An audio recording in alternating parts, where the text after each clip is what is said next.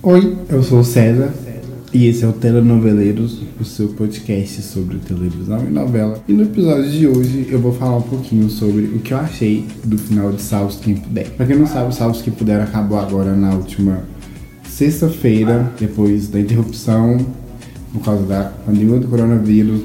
Eles voltaram e gravaram mais 53 capítulos e sexta-feira agora chegou ao ar o último capítulo. A primeira coisa que eu gostei foi o Daniel Ortiz, que era o autor, preferiu não abordar a pandemia do coronavírus na novela, diferente de Amor de Mãe, que até a gente já falou no podcast passado, o Paulo também já falou um pouco sobre. Eu achei uma ideia muito acertada, porque talvez não combinaria com a história, porque só os que puderam é uma novela completamente comédia e completamente no sense. Então acho que combinou, combinou bastante isso de não falar de pandemia, não colocar a pandemia das pessoas de máscara. Achei interessante. Óbvio que teve vários protocolos a ser seguidos. Eles tiveram que afastar muita gente da, da novela, o pessoal do grupo de risco foram afastados e tiveram pessoas novas no elenco, que eu achei extremamente desnecessário. É, entrou o Babu, Babu Santana, entrou a Sofia Abraão e a Gabriela Moreira. Eu achei os três que entraram desnecessários na novela, tipo, não, não acrescentaram muito, não tiveram muito muito o que fazer, mas né, foi o que deu. E voltando a falar da novela, eu gostei de, dessa volta, eu gostei da, da, do último capítulo, eu gostei que eles não colocaram tudo pro último capítulo, colocaram a, a Dominique sendo presa um capítulo antes, eu achei interessante. Gostei muito do final de Dominique sendo presa. Gostei muito da Alexia se vingando da Dominique, né? Batendo nela, tipo, vingando as meninas. Ficou um pouco triste por causa da Kira, que era uma, uma das protagonistas. O único drama dela era em qual, com qual cara que ela iria ficar. Tipo, ela não teve, não teve nenhum um plot além disso, diferente das outras meninas. Achei muito bonitinha a cena do reencontro da Luna com a mãe, o reencontro da Luna com o pai também. achei muito mais emocionante do que com a Helena, porque acho que ela, a Luna e o pai eles tinham uma ligação muito, muito forte. Então achei muito bonitinha. Chorei um pouquinho. chorei um pouquinho, não né? Chorei um pouquinho nessa cena. Mas no mais eu achei um final ok, tipo, não, não me incomodou Achei que poderia ter tido outras coisas, muitas cenas desnecessárias. O próprio Ortiz, o Ortiz em uma live com as meninas falou que ele teve que cortar muitas cenas. Por exemplo, a cena das famílias agradecendo a dona Hermê, eles tiveram que cortar.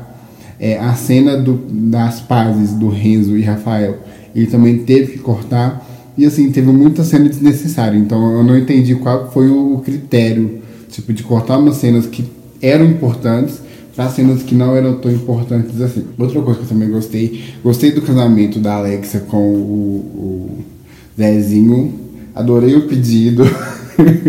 Sempre chipei Zezinho e Alexia. Meus dois endgames terminaram juntos, que era Kira e Rafael, principalmente por causa de Bruno Ferrari, uma pessoa muito querida. Parabéns para a Luna Duarte por esse homem.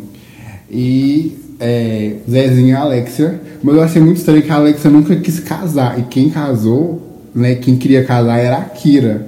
A Kira tinha o sonho de casar, de ter filhos. E quem se casou no final foi a Alexia. Eu achei que poderia ter, ter sido a Kira, né, poderia casar. Mas enfim, gostei do, dos casais, só não gostei muito de Tel e Luna, porque eu não gostava do Simas feio. Então queria que ela com o Alejandro, mas ok. Achei muito chato essa coisa do Alan ter que ficar com a Júlia, tipo aquela coisa do prêmio de consolação. Porque eles não tiveram nenhum envolvimento amoroso nem nada.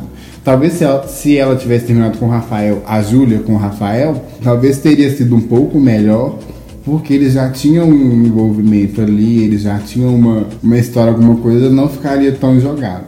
Mas deu Kirael na cabeça, e aí o Alan teve que terminar com a, com a Júlia. E no mais, eu acho que foi isso. Foi uma novela boa. Acho que para esses tempos tão doidos aí, tipo, de corona, que todo dia a gente vê notícias ruins, acho que, que foi bacana pra gente poder, sei lá, tipo, desligar por 40 minutos e esquecer dos problemas e dar uma risada. Tipo, acho que tudo que a gente estava fazendo no momento era ver uma Débora Seco conversando com uma galinha problemas amorosos, amorosos sabe? Então acho que foi, foi uma novela interessante, veio no tempo certo, na época certa. Agora, segunda-feira, já começa a reprise de, de Pega Pega, que é uma novela meio assim, né? Mas o saldo de. de. de coração não. de Aos Quem Puder foi um saldo positivo. Aliás, teve uma grande polêmica aí no final, porque o Daniel Ortiz chamou a Mariana Ximenes para gravar a cena, porque ele gravou vários finais para, para os protagonistas.